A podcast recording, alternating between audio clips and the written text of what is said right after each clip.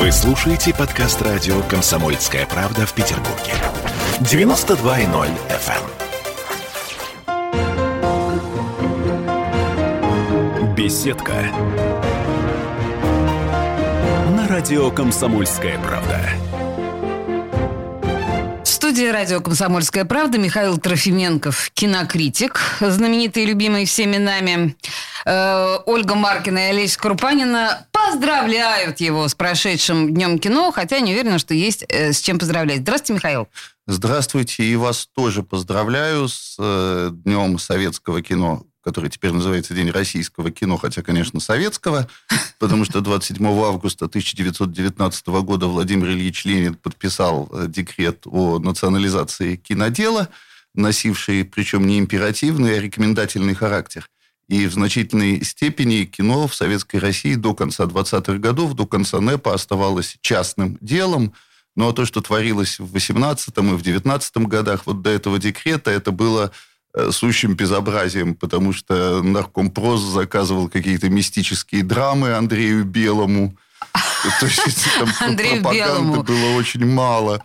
Да, при том, что надо все-таки сказать, что это был не первый национализированный кинематограф в мире – а второй, первый декрет о национализации кинематографа был подписан в Венгрии э, весной 1919 года во время краткого существования Венгерской Советской Республики. Подписал его знаменитый Бела Кун, э, впоследствии деятель партии большевиков. Вот он был пионером национализации кинематографа, и надо сказать, что там был действительно за три месяца Советской Республики в Венгрии дикий расцвет кинематографа когда прославились такие люди, как Майкл Кертиц, который потом снимет «Касабланку», да. как угу. Белла Лугаши, который потом сыграет Дракулу в Голливуде, как э, Чарльз Видер, э, понятно, что это англизированный вариант его имени, который снимет э, Гильду с Ритой Хейворд, стягивающей перчатки – они все были красными комиссарами венгерского советского кино и бежали в Голливуд именно от белого террора. Слушайте, вот за что я люблю э, Михаила Трофименкова? За то, что мы сейчас с Олей, как кролики, опять застыв, э, слушаем удава в лице Трофименкова. Не, обычно я перебиваю, шумлю, ругаюсь эмоционально, там что-то такое говорю. А тут мы, затаив дыхание, молча сидим и слушаем. Просто э, экскурс в историю на приветствие. Здра- здравствуйте, с Днем кино вас. Так, а Михаил, наш ваше восхищение. Я только и жду, когда вы начнете перебивать, ругаться и спорить. Я так я молчание говорю, да, начинайте, пожалуйста. Молчание не твой конек. А, ну, э, что феерического сейчас творится в нашем кино, э, в российском кино? Я так понимаю, ничего хорошего мы сказать не можем. Ничего хорошего мы сказать не можем, хотя последние, хотя люди сейчас снова возвращаются на съемочные площадки, если это не будет прервано, уже какие-то фильмы э, снимаются, но последнее впечатление об отечественном кино у меня самое благостное. Это связано с Мосфильмом. Я несколько дней назад имел честь сниматься на Мосфильме, документальном фильме, правда, как эксперт. Я там в титрах буду обозначен как Вергилий. О. Э, фильм э, снимают известные в последние годы такие ребята-документалисты Антон Желнов и Денис Катаев. Они сделали фильмы об Иосифе Бродском, о угу. Сорокине. А сейчас вот они делают мощный двухчасовой документальный фильм. Вот по материалам, которые я видел, тфу-тфу-тфу, чтобы не сглазить, это должно быть красивейшее зрелище к столетию Сергея Федоровича Бондарчука. Вообще, это, конечно, все очень отрадно слышать, но если вы говорите о благостном ощущении от российского кинематографа после... Нет, э, нет, нет, от Мосфильма. От Мосфильма, но тем не менее, после того, как... Э, ну, то есть документальное кино вас восхищает, а что же, а как же нам народ, нам же художественного подавай? Ну, так и художественное тоже сейчас начинает сниматься. Вот э, Федор Бондарчук заканчивает э, съемки. Дай бог ему счастья, но в целом-то нет ощущения. Вот Михаил Брашинский, наш угу. любимый э, ленинградский режиссер, угу. приступил к съемкам после большого перерыва нового фильма. То есть что-то происходит, но, к сожалению, про Петербург этого не сказать, потому что... Мы сейчас будем говорить подробно да. о Петербурге. Да. Я просто вынуждена э, констатировать перед вашим приходом, как раз к, к Дню кино, естественно, тут все опубликовали всяческую статистику, и просто вот про 7,5 миллиардов рублей, которые потеряла российская киноиндустрия за время пандемии, и многие говорят, что эта цифра оптимистична. Говорят о том, что половине кинотеатров страны открылись двери, но народ туда не идет. Просто не идет. Я не понимаю, почему. Денег нет, боятся коронавируса, очень странный момент, но заполняемость кинозалов 15-20%. Ну, а в Петербурге мы знаем, что кинозалы не открываются вообще. Ну, на свежем воздухе, на открытом воздухе чего-то происходит. Вот в Новой Голландии э, Леша Артамонов делал показы как бы фильмов, которые не вышли в прокат, и там же будет на открытом воздухе э, фестиваль авторского кино – но понятно, что в наших, по меньшей мере, климатических условиях это все паллиатив. Этим можно развлекаться какую-то пару недель в конце августа. пару дней. Да, Боюсь, что я так. совершенно не понимаю, почему, если ходят электрички, если открыты музеи, Если летают самолеты летают прочее. самолеты, если Метро, метро. метро, поезда, сапсан Нет, набитые битком. Искусство нам не видать еще довольно-таки долго. Я так понимаю, что в восторге ты от Мосфильма. А что происходит с Ленфильмом у нас? Я скажу прежде всего одну вещь, если позволишь, да? Да, почему конечно. я в восторге от Мосфильма и почему Мосфильм выжил? Потому что есть великий человек э, Карен Шахназаров, который, очевидно, используя какие-то свои связи, свое влияние, возможность э, привести Путина на Мосфильм, и, очевидно, пользуясь тем, что его отец, кстати, блестящий публицист и литературовед, был советником Андропова, потом был советником Горбачева, он добился того, что Мосфильм исключили из списков приватизируемых студий. Потому что как только киностудия приватизируется, это значит, что ее убивают. Ленфильма нет. Ленфильм, как я сейчас понимаю, в 90-е годы, так говорили, может, сейчас говорят по-другому, на картотеке.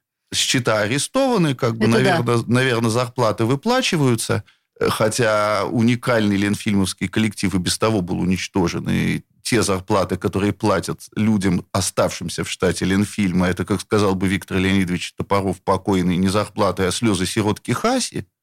А вот, то есть Ленфильм убит, там убита студия Горького, убито все, что только можно.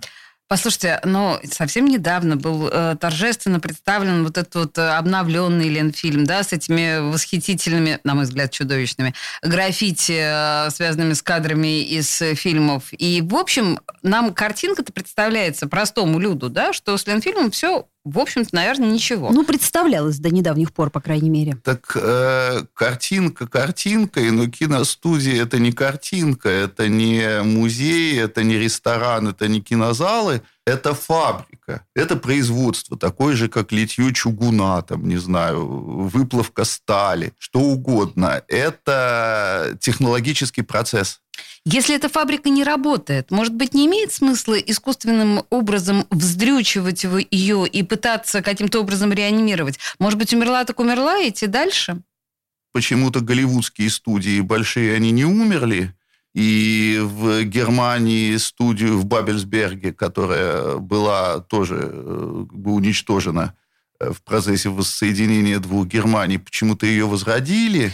Я- вы понимаете, я же вас провоцирую. Да. Я же ц- люблю Ленфильм не меньше, чем вы. Просто Ну, на вот самом Алексей Герман нам говорил даже какие-то пути, которые, возможно, спасут Ленфильм. Единственное, что может спасти э, вообще не только Ленфильм, но и отечественное кино, не как э, совокупность фильмов, это восстановление той действительно уникальной структуры, которая блестяще функционировала на протяжении 50 лет в Советском Союзе, и которая, ну, условно говоря, называлась Госкино, которую в 1938 году придумал и пробил за два месяца незаслуженно забытый и как бы оклеветанный человек, э, поскольку он был чекистом по первой профессии. По первой профессии он был топером в кино, потом чекистом очень крупным, а потом был э, полтора года министром кино, грубо говоря, в 1938-1939 годах Семен Семенович Дукельский, Так. который придумал вот эту штуку Госкино. Это э, министерство, которое объединяет производство фильмов, прокат фильмов, и доходы от проката идут на производство отечественного кино, то есть один танцор диска позволяет снять 12 э, зеркал Маленьких Тарковского, Сакуровых, да, или Тарков. или 25 Сакуровых.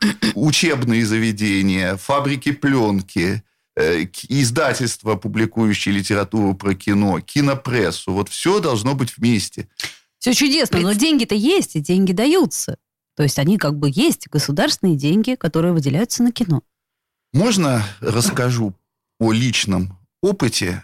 Слушайте, вот вы сейчас, Да. наверное, мне кажется, Да. э, я, я, с вашего позволения, я подвешу вот эту интригу, потому что, на самом деле, мне кажется, что Михаил э, хочет рассказать совершенно какую-то конкретную историю. И э, Да. нам нужно для этого время. У нас осталось полторы, полторы минуты до, саспенс, до рекламы. саспенс. Да, а, саспенс? Э, Я бы- Туда тоже можно. А? Туда Да. тоже можно. Да, да. я просто хотела единственное, что сказать, что это безумно трогательно, то, что сказал Михаил про Госкино.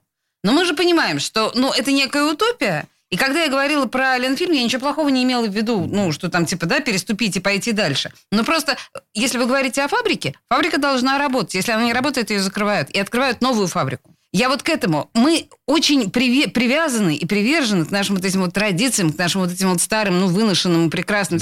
Но просто что-то не пережило каких-то э, переломов, кризисов и так далее. Вы извините, я, я, я опять же провоцирую вас. Я не уверена, что так оно и есть.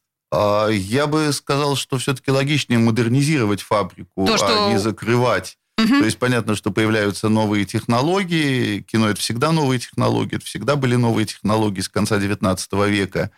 Но можно, и это тоже советский опыт показывал, как бы внедрять новые технологии, там что угодно. И слушайте, по сравнению с тем, что сейчас внедряется, это все какие-то ничтожные сотрясения по сравнению с той революцией, которая была, когда пришел звук. Ой, слушайте, подождите, вот это Да. тоже ужасно интересно, но это мы совсем э, на подальше Да. отложим. А буквально после рекламы мы с Михаилом Трофименко поговорим о деньгах кино.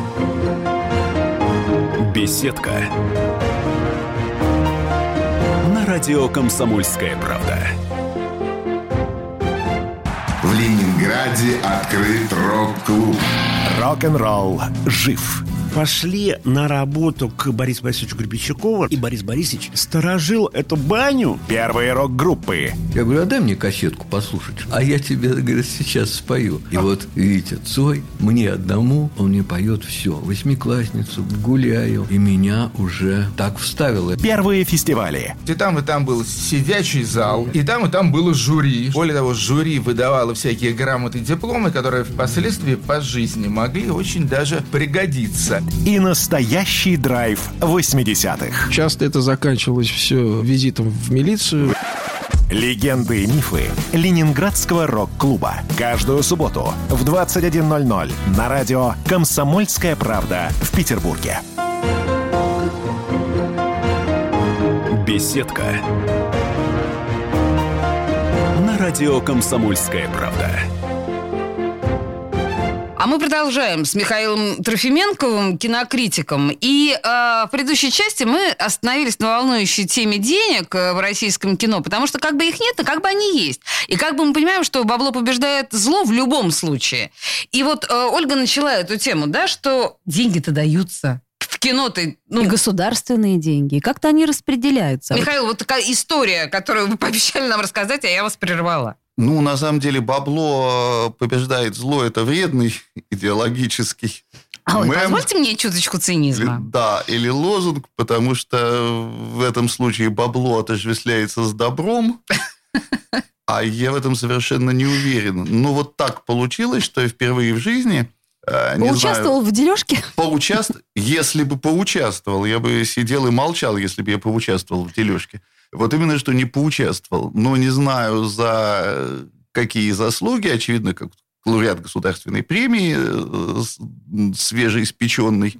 Э, В этом году я оказался в составе комиссии нашего родного городского комитета по культуре. Какая честь, Михаил. Безусловно. Ничего, что мы рядом я, сидим. Я надел белоснежную рубашку, я надел Что смокинг. нашла? О, о, о, о. Нифига себе, я, я бы не пустила вас в комитет. Какой там адрес я забыл. Невский 40, да?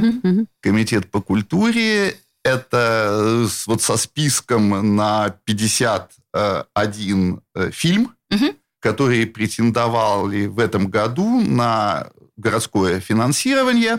Это называется э, код целевой статьи 08 200 702 30 Прекрасно. субсидии социально ориентированным некоммерческим организациям на развитие кинематографии. Это называется восхитительно. Так. Да, я подготовился. Вот все Мы бумажки так и есть. поняли. Из тех, кто кроме меня входит в эту комиссию, э, ну, я назову, наверное, два имени знакомых всем э, нашим соотечественникам. Это актриса и депутат Анастасия Мельникова и замечательный советский актер Николай Витальевич Буров. Тут, знаете, Да. тут вот э, на фоне бурные аплодисменты продолжительные происходят. Да, да. Николай Витальевич я на второе место поставил, потому что хотел отдельно о нем сказать, потому что я помню, что когда он, он был нашим городским министром культуры, Комитет, э, да, председателем комитета. комитета, культуры. А я работал тогда в, вот в городском корпункте коммерсанта, то можно было напрямую Николаю Витальевичу позвонить по любому самому каверзному вопросу и получить эмоциональный и, безусловно, честный ответ. Это Совершенно согласна. просто. Да, Николай Витальевич всегда был доступен, доступен и по сей день. А вообще тут надо при- признать, что господин Буров был самым адекватным главой комитета по культуре. Боюсь, что это надо признать. Да еще и в культуре он разбирается, понимаешь? Да, вот, Нюанс да, нем- да, маленький. немножечко разбирается все-таки. Надо- признать. Карагодский кого попало в ТЮЗ не брал в свое время. Да. Я помню еще Николая Витальевича как Бориса Годунова и в Месмент. В общем, красавец, умница, талантливый. Возвращаемся в, в нынешний И единственный, кто в легкой сваре, не сваре, которую я там поднял на этом заседании, единственный, кто меня поддержал на словах, но все-таки потом проголосовал как надо, это был Николай Витальевич. Но это два имени как главные, которые всем знакомы. Есть я, почему? да, я пришел туда с этим списком, 51 фильм, значит, 51 заявка, просят в общей сложности, там люди около 600 миллионов рублей. У комитета есть 120 Мгм. миллионов рублей. А Мы все приходим в парадных костюмах, и нас ставят перед фактом, что мы должны проголосовать за уже принятое кем-то решение. Чё? Нам оглашают список фильмов, которые принято решение поддержать. Как говорят, или на уровне губернатора, или по запросам депутатов. Ну вот перечисляют фильмы, которые получают поддержку. Я спрашиваю, а, де- а деньги еще остаются? Нет, все. А кто принимал решение? А Могу зачем ли я вы пришли? спросить? Вот миллион Да, вопросов. полагаю, нет, вот, вот для начала все-таки, кто принял эти решения Так за вас? сказали. Эти решения были оглашены нам э, председателем комитета по культуре. Э, Никто тебе не объяснит, это ж не он Никто не принял. объяснит. Это принято решение на уровне губернатора, это принято решение на уровне законодательного собрания. Смета закрыта. Голосуем списком. То есть э, Класс! вам это, собственно говоря, А вы зачем навязали, пришли как вообще? Да, А я в белом пришел, костюме я, еще. я честно думал, что фраке. там будут какие-то обсуждения. Не-не, я что понимаю, могу- да. зачем уважаемых людей Трофименкова, Бурова притащили в концертном, ну, в смысле, в э, пасхальной одежде, значит, притащили в комитет по культуре, чтобы просто вам предъявить список и сказать, ну, ребят, вот давайте Вот подпишите. этого я совершенно не понимаю. Это, очевидно, такая имитационная демократия. Кошмар какой. Это для того, чтобы иметь э, э, основания потом сказать, что вот э, Буров, э, Трофименков и кто-то еще проголосовали за, за, за. Так, и как прошло голосование? В итоге что? Вы Все проголосовали? проголосовали за, я воздержался. А сколько было всех, кроме Бурова, вас Слушай, и ну Мельниковой? кворум был. Я не 10 помню, человек. Мгм. Ну, наверное, да. Хорошо. наверное, да, Давайте, теперь, был. простите, вы же назовете нам хотя бы какие-то фильмы, которые были в этом списке? Э, безусловно. Давайте. Начать с тех, кто получил. Да. Да. Получили те, кто просили больше всего. Я потом скажу чуть больше про э, документальное кино, потому что это действительно трагическая история. Мгм. Э, Ну вот скажем, а, и фильмы, которые получают э, это вспомоществование, они приобретают статус национального фильма. Чудесно. Офигенно. Вот, например, самый большой э, грант, который превышает половину О, как. насколько я помню, всей суммы. Неважно, о чем фильм, неважно, как он называется, важно Ну, имя... подождите, важно. Хотя Ну, фильм называется «Легкий жанр». Главное, кто А режиссер. режиссер? Кто? Режиссер Алексей Козлов. Знаете ли вы режиссера Алексея Козлова? К сожалению, мы недостаточно грамотны. Мне казалось, я саксофониста знаю. А я режиссера, но театрального, Режиссер его зовут Гриша. Гриша. Как, вы не знаете режиссера Алексея Козлова, Нам очень постановщика стыдно, но- фильмов «Любовь и разлука», Эм, «Люблю тебя одну», Нет. «Мойша, брат Ленечки», Простите ну, меня. как бы- «Береговая охрана 5», Подождите, вы знаете, сейчас Михаил Может быть, а, еще шесть? шпарит, подождите, он шпарит наизусть. Я не понимаю, о ком он говорит, и он Опера издевается. 4. по-моему. Опера 4. Опера 4. Ну, Все, конечно, всё понятно. Да, Алексей Всё, Козлов. понятно. Так. Э, прелесть ситуации в том, да, Google в что помощь. два года назад или три года назад Алексей Козлов уже получил а, большой городской грант на кино. Ну вот вы знаете, бывает, что человек снимает 20 лет сериалы, да, Мгм. и мечтает о большом и честном кино, ему говорят, ну вот подожди немного, еще снимешь там «Любовь содержанки 18». Ой, я видела этого человека, я вспомнила даже где. Наверное, «Опера 6». Я в нем, наверное, снималась. Ага. Слушай, изви- да, Не-не-не, вообще- извини, я не знал, надо было За проверить деньги, за деньги, собственно, можно Да, не такое сделать. Итак, Э, В общем, два года назад, если я не ошибаюсь, режиссер Алексей Козлов уже снял при городском участии фильм э, под названием «Спасти Ленинград». Это художественная лента. Она в своем роде прекрасна, потому что э, первую половину фильма во мне рыдал то историк, то киновед. Потом я просто понял, что надо расслабиться и получать удовольствие.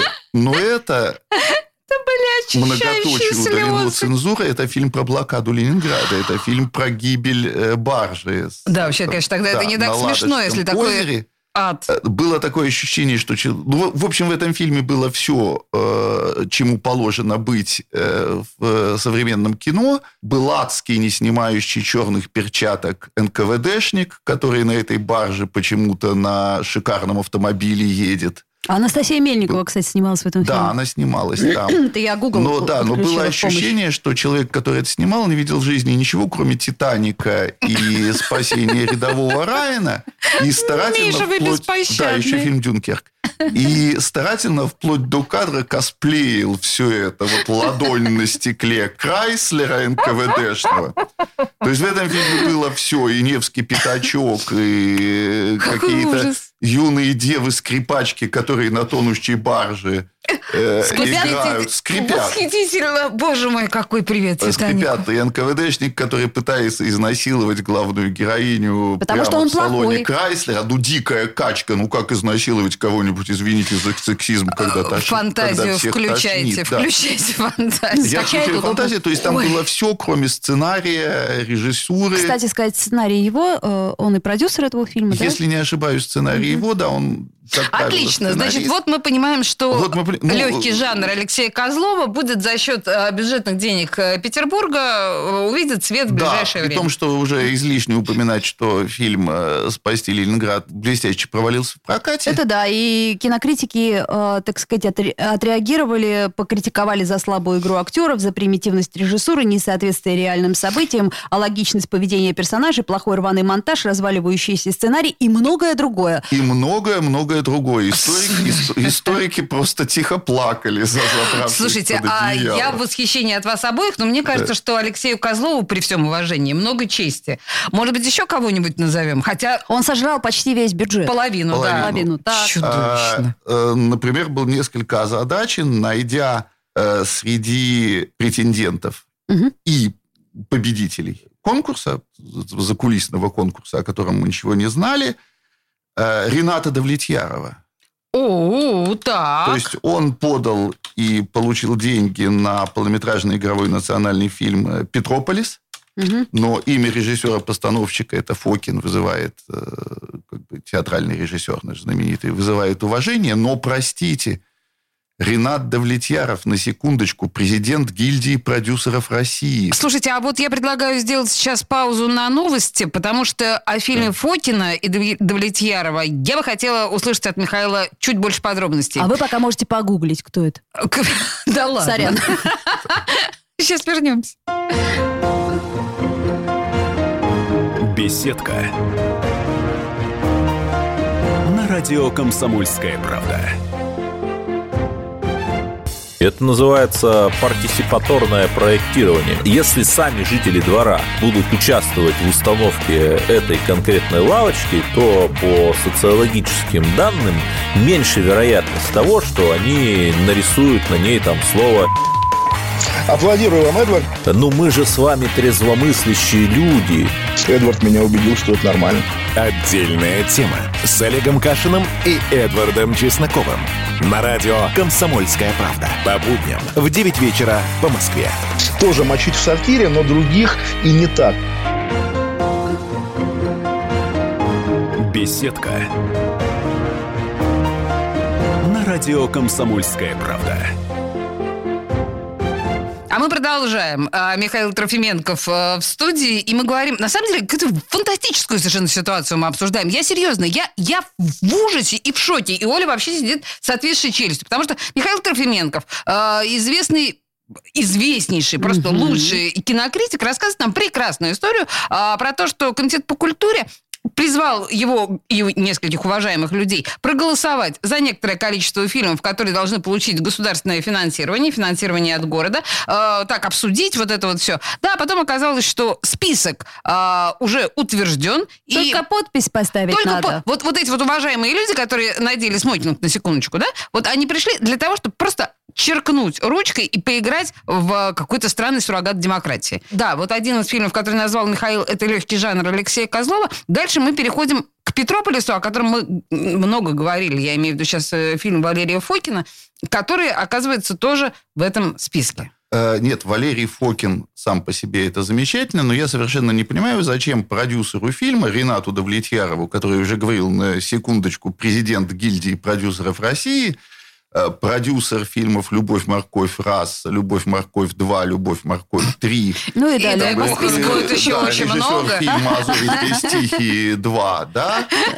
Три, Зачем э, ему одной из самых влиятельных фигур в продюсерском мире России, зачем ему Помогать? вот эта наша городская копеечка. Миру по ниточке, так сказать, на чемоданчик. там сколько-то 20 миллионов рублей. Ну, это правда смешно, но это вообще копейки. Это вообще ни о чем, если мы ну, говорим. Главное, что у Питера, Но да. которую хватило бы на 10 или 8 документальных фильмов, о которых скажу позже, которые никакого финансирования не получили и не получили никаких добрых слов, типа похлопывания по плечу и советов, а вы снимите это на телефон.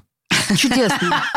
Сейчас все снимают на телефон, да. вы снимите. Хороший Очень э, такой э, тонкий троллинг, да. великолепный. Если вы позволите, я скажу про документальное кино, потому что вот это было действительно то, что меня взбесило, и то, о чем я говорил да, на то этом есть сейчас, мы, сейчас наша бесяка еще недостаточная. Давайте вашу бесяку. Да, еще недостаточно. Я, конечно, понимаю, что очень важно снять документальный фильм про Петра Первого. Да. Да. И очень своевременно. Ну, Там в общем, тоже где-то вечная порядка тема. 20 миллионов рублей, да. А то Петр Первый умрет вот сейчас. И мы так ничего и не узнаем И уникальная хроника с Петром Первым размагнитится в Госфильмофонде, и мы не успеем.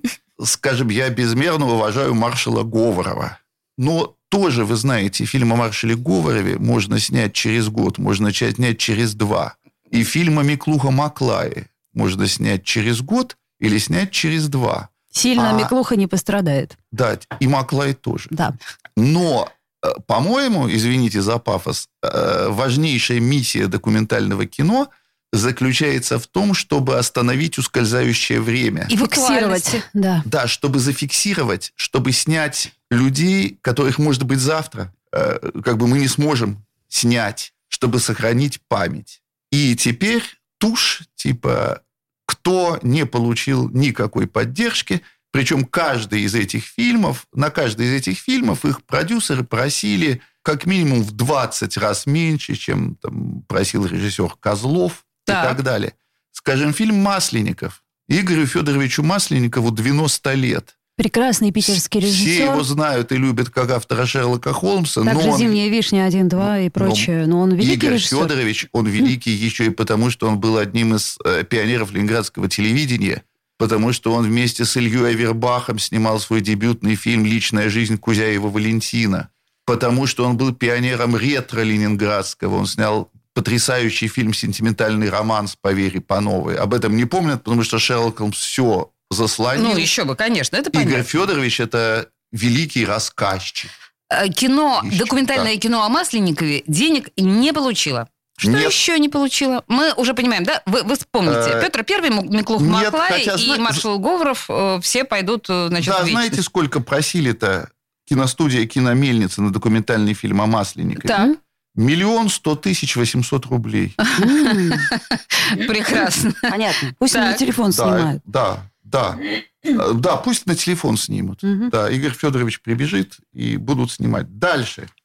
За что я попытался бороться, это целый цикл фильмов заявленных Фондом поддержки и развития производства и продвижения фильмов «Ленинградское кино». Я думал, что, может быть, там тоже суммы, которые просит э, этот фонд, это от полутора миллионов на фильм там, до двух с половиной миллионов. Ох, какая роскошь, какой размах, При какой том, да, разгул. при том, что когда я говорил, что, может быть, можно перераспределить средства, там чуть-чуть отщипнуть от режиссера Козлова, чуть-чуть отщипнуть от продюсера Давлетьярова, И как раз получится, набежит чуть-чуть 2 миллиона. отщипнуть от документального фильма о Петре Великом и наберется на четыре фильма. Вот, да, вот первый из них, я говорил, Игорь Федорович Масленников, это не ленинградское кино заявляло, это киномельница. А вот что еще было отвергнуто? Был отвергнут фильм э, «Миры Марины Азизян». Марина Азизян – это один из э, величайших сценографов и художников кино. Это, наверное, одна из последних учениц великого Николая Акимова, которая Мгм. работала с ним в театре комедии. Ну, господи, Марину Азизян знают 82 все. года. 82 года. Ее знают все, не зная ее имени, Мгм. потому что она э, была художником на фильмах Натальи Кашеверовой. Старая-старая Вот. сказка. «Золушка»? Каин 18 Нет, Золушка, ну что. Тогда было... э, Нет, не может быть, да, Марине 82 года Цоликовне, всего. да. Да. Извините. Нет, «Ослиная шкура». Она Да, работала да, на нескольких фильмах. Она создавала с Натальей Кашеверовой, с Надеждой, прошу прощения, Кашеверовой, вот ее волшебный мир. И Ну, она вообще, работала... извините, э, вы, вы сказали, да, «Синяя птица»? «Синяя птица» «Синяя птица» Джорджа это фильм, да, это фильм Мы на- выросли, нашего да. детства. С это- Элизабет Тейлор. Да, Это безусловно. высшая точка была Все их мы разрядки. помним, и все они прекрасны. Так, и Вот что? как раз по поводу фильма «Миры Марины Азизян», по-моему, последовал совет кого-то из участников совещания. Так сейчас же можно на телефон Да, конечно, снять. в общем, ни о чем. На что Николай Витальевич Буров справедливо сказал, что есть такие люди, которые с лестницы спустят, не- невзирая на пол и возраст, если их придут снимать на телефон. Что еще было отвергнуто? Фильм «Кинооператор» Дмитрий Месхиев. То есть отец режиссера Дмитрия Мгм, Месхиева, Дмитрия Дмитриевича. Да. Соответственно, фильм, посвященный одному из величайших советских операторов Дмитрию Давыдовичу Месхиеву. Человек, который снял, опять-таки, про многоточие, «Даму с собачкой» Хейфица. С Баталовым «Долгую и, и счастливую Исаевым. жизнь» единственный фильм Геннадия Шпаликова. «Звезду пленительного счастья». А, Монолог Ильи Авербаха, где художником работала Марина Азизян. Но тут даже дело не в герое. Дмитрия Месхиева давно нет в живых. Дело в том, кто э, готов снимать этот фильм, кто режиссер-постановщик. Кто? А это конгениальный э, покойному Дмитрию Месхиеву оператор и режиссер Дмитрий Долинин. А, какой... Человек, который в 80 с лишним лет сохраняет как бы силу, работоспособность. Какой интересный мог бы получиться фильм. Но Боже они на телефон снимут, вы не волнуйтесь. Они, на- они, да, кто-то снимет на телефон. 83-летний Долинин, я боюсь, что нет. Не снимет на вот телефон. именно, да. Они, знаете, такие старомодные, А олдскульные. логика, э, да. вот, вот, вот подожди, Миш, ну а логика, э, так сказать, отказа, что это что? Это не актуально? Или, или что? Мы когда-нибудь, может быть, через год подумаем. Но через год некоторых этих Через людей год, может, извините... Может, да. Через год, может быть, уже некого будет снимать. Так же, как также отвергнут фильм из того же цикла «Мир магии звука». Режиссер-постановщик Вячеслав Сорокин.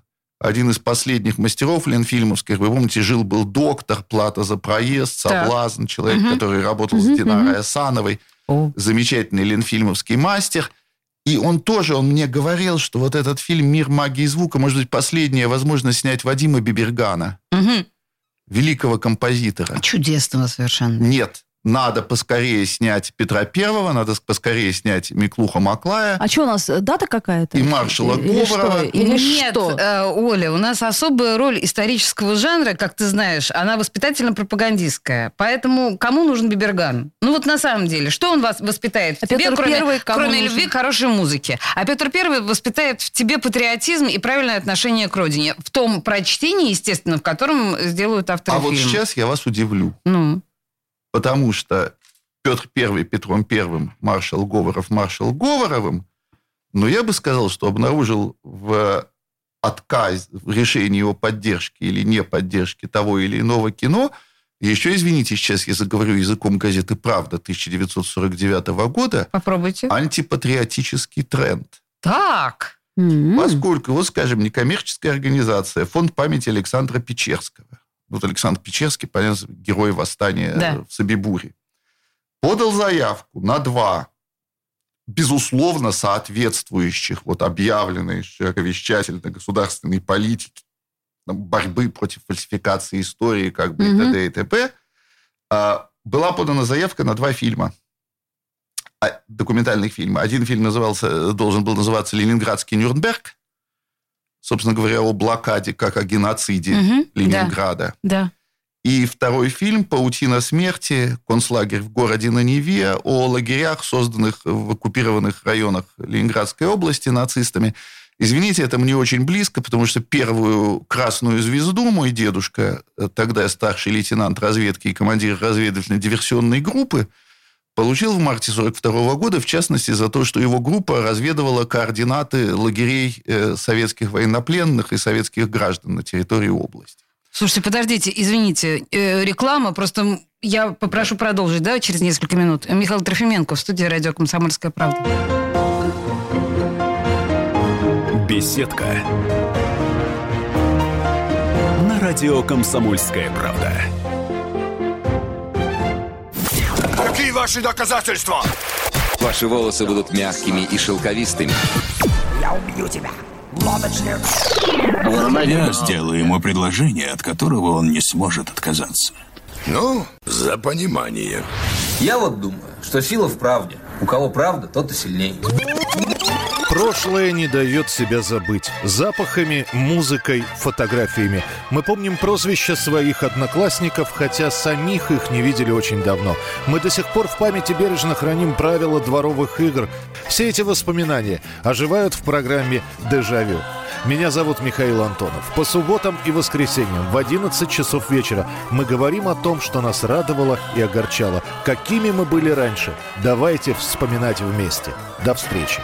Хулиганы. Беседка. На радио «Комсомольская правда». Михаил Трофименко в студии радио «Комсомольская правда». Мы остановились на волнующем э, месте, потому что, э, ну, как раз говорили о распределении государственных э, субсидий, субсидий городского бюджета на кино. И вот э, из того, что э, не получило и, очевидно, не выйдет в ближайшее время на экраны, документальные фильмы фонда Печерского, насколько я поняла, э, два фильма «Ленинградский, Ленинградский Нюрнберг». Нюрнберг и «Паутина смерти», концлагерь в городе на Неве. Э, При том, что какой-то фундированности этих фильмов говорит то, что, скажем, консультантом в одном из фильмов э, выступает там, мой добрый знакомый, блестящий историк молодого поколения Егор Яковлев, который написал замечательную книгу «Война на, на уничтожение». Вот он специалист по так называемому генеральному плану ОСТ, э, потому что нацисты готовили советскому народу. Вот это, казалось бы, вот что может быть патриотичнее? Нет, Михаил, ну вы же прекрасно знаете, по что сравнению с такие... Петром Первым, да. Подождите, ну вы же прекрасно оба понимаете, что такие фильмы не могли пройти. Вы прекрасно понимаете, что тема блокады Ленинграда это, во-первых, не патриотичная тема, ровно по тому же самому э, сценарию, по которому блокада А заман... как же фильм «Спасти Ленинград» Алексея Козлова? А это Очень же- такие себе По- а вот вы же понимаете, что А это были сериалы бы «Ладога» два разных прочее, да. совершенно фильма, да? Про пафосный э, подход к героизму э, советских людей, которые, несмотря ни на что, значит, выжили. И даже в самом названии «Ленинградский Нюрнберг» заложена не патриотическая посылка. Михаил, вы чутье потеряли.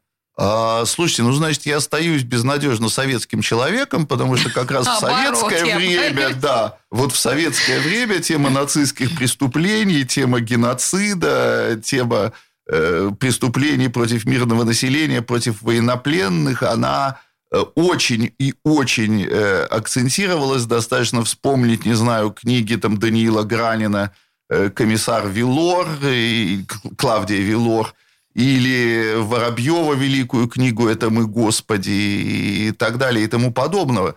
То есть как раз в советское время вот тема страданий, она очень э, акцентировалась, начиная там с первых фильмов про блокаду, начиная с фильма «Жила-была девочка» Эйса Монта э, в 1944 году. А вот сейчас Это, значит, вы меня уличаете в Уличаю. советизме, в советизме. Я, на самом деле, не очень хорошо сама для себя э, сформулировала то, в чем я вас уличаю. В этом же примерно я уличаю и себя, потому что, э, по большому счету, я правда не представляю себе, как э, фильм о, трагичес- о трагедии наших соотечественников в Ленинграде сейчас может быть адекватно воспринят нашими властями. Я, правда, этого не верю, э, этого не вижу и в это не верю. Ну, это же как раз такие фильмы и могут быть ответом э, фальсификаторам истории, как бы я говорю, фальсификаторам без кавычек. Без кавычек, да, разумеется. И э, всякой странной публики отечественной, которая в жанре пили бы баварская, да? Э, Вот про это напоминать надо, про это говорить надо, и это отметается. Ну, как бы то ни было, деньги поделены, нас никто не спросил, тебя, судя по всему, тоже, как это не Да, прискорбно. никто не спросил, я мог только воздержаться при голосовании, не проголосовать против, воздержаться, потому что в списке получивших поддержку фильмов э, там были достойные вещи. Ну, извините, тоже достойные вещи, которые копеечку просили, как пауза в Санкт-Петербурге Сергея Дебежева, да? Чудесный совершенно, Да. кстати, Он фильм. получил, но ему все очевидно, там понятно, что ему нужно там на постпродакшн деньги, это действительно Ну, он еще не доснят, насколько я малость, да. понимаю, но тот трейлер, который я видела, Но очень вот, достойный. э, Кстати, все говорят, что было бы правильно трейлером и ограничиться. Ну, может, он Извините. так и сделает. Простите. разные есть мнения, да. Но трейлер волшебный. Послушайте, ну так или иначе, я должна, э, просто если кто-то нас слушает не с самого начала, я просто должна еще раз да, резюмировать. Михаил э, Трофименков э, сходил в комитет э, по культуре с желанием э, поговорить о тех фильмах, которые нуждаются в господдержке. В итоге им просто предложили готовый список фильмов, которые он вынужден был или должен был, ну, не просто подписать, Михаил бы сдержался, да, а не проголосовал против. И еще несколько уважаемых людей, которые были притащены просто не для того, чтобы голос- голосовать, обсуждать их мнение, никто не спрашивал. Просто готовый список выдали, и они его должны были одобрить. Вот Да. так выглядела ситуация. Я правильно же, да? Да, писала? и заговорил я именно про это, э, потому что именно в жанре вот не могу молчать. Да, это Потому что первый раз в жизни случай. прикоснулся к финансовой Михаил стороне соприкоснулся с деньгами, да. да, соприкоснулся с государственными деньгами и понял, что это все комедия. Ну, Тут есть один большой положительный момент. Все-таки деньги есть, и они выделяются. А, Оля, везде она найдет. А дальше, а, ну что ж, мои друзья, вот, э, как говорится, какого А кино мы достойны, Отнимем и поделим. да, такое, собственно говоря, и будем мы смотреть. Как ни крути, тем более, что кинотеатры нам не откроют в ближайшее время. Слушайте, Михаил, давайте вот у нас осталось несколько минут до конца эфира, и использ- используем их для, пользой. для вангования. Наконец-то, да. если, если можно, да. А, смотрите, вот если не откроется ничего да, до 20 сентября, и вы очень э, оптимистично сказали о том, что вышли все на съемочные площадки, режиссеры, да, Ну, все, все, не снимают. все, но многие ну, кто-то, вышли. кто-то да. Вот вышел, у да. Ренаты Литвиновой премьера должна быть в ноябре, я очень жду. А, Но вообще-то, а, ведь, наверное, вся эта ситуация каким-то образом на кино повлияла. Скажите мне, каким? Кроме потери денег. Ну, денег, Кроме вот 7, 7,5 миллиардов мы вот уже прочитали, что Мгм. потерял, э, потеряла индустрия. Мне кажется, что колоссальные, неизвестно, как их определять и как их оценивать, конечно, психологические, психиатрические, э, моральные э, потери. Тут уже не говоря о том, что есть определенная натура, которую нужно успеть снять, да, и если все это началось, э, считай, в марте, Летних фильмов у нас уже не будет. да, Летних фильмов то уже все не будет, да, ну. отодвинулось как минимум на год, э, там тот Ну, же вот я знаю Алексей режиссеров, Герман которые надеются на теплую осень. Ну, Да. вы вообще неплохо, да. листики, и все будет. А это такой опыт у нас тоже есть, по большому счету. И вы говорили о психологическом э, эффекте, Да. психологическом уроне. Э, Просто об- объясните чуть понятнее, что вы имеете в виду. Ну, э, то, что мы отвыкли ходить в кинотеатры и не скоро привыкнем, это совершенно очевидно. Еще что? Хотя, возможно, кстати, своего рода протестный жест, наоборот, народ хлынет в кинотеатры. Ну, во всяком случае, в какие-то залы. Вот я очень надеюсь на то, что Дом кино вернет свою публику, потому что я сам имею отношение к программам Дома кино. Это один из лучших э, и умнейших залов в городе. Э, Надеюсь, что Аврора, которая блестящие проводит показы, тоже вернет свою публику. Ну и много кто, кто Михаил кто, да. перечисляет такие, ну вот действительно, как вы правильно сказали, умные залы, да, но массовое кино, сетевые кинотеатры, Можно на iPhone снять, И можно А, на и- с айфона и и- посмотреть. Да, Чего вы, да, собственно да. говоря, суетитесь? И денег не надо тратить ни на то, ни на другое. Будьте проще, господа, плюйте на пол. Хорошо. Э, Слушайте, ну вот, а, а так и время подошло к концу, извините, нашего Нет, разговора. надо что-то позитивное сказать. Миша, скажи, что у кино есть будущее. Вполне возможно. А, кино хоронили столько раз. Первый раз его хоронили в 1896 году, когда через Да, да, полгода да. после первого кинопоказа «Братьев Люмьер», когда написали, что ну что всем надоело смотреть на прибывающие поезда, кормление младенцев и политых поливальщиков, что фантазия дальше не идет никуда. Все, вот это я считаю блестящий Всё, финал. Да. супер. Э, Михаил Трофименков, замечательный, чудесный, любимый нами кинокритик. Спасибо большое, что пришли. Спасибо вам. Беседка. На радио «Комсомольская правда».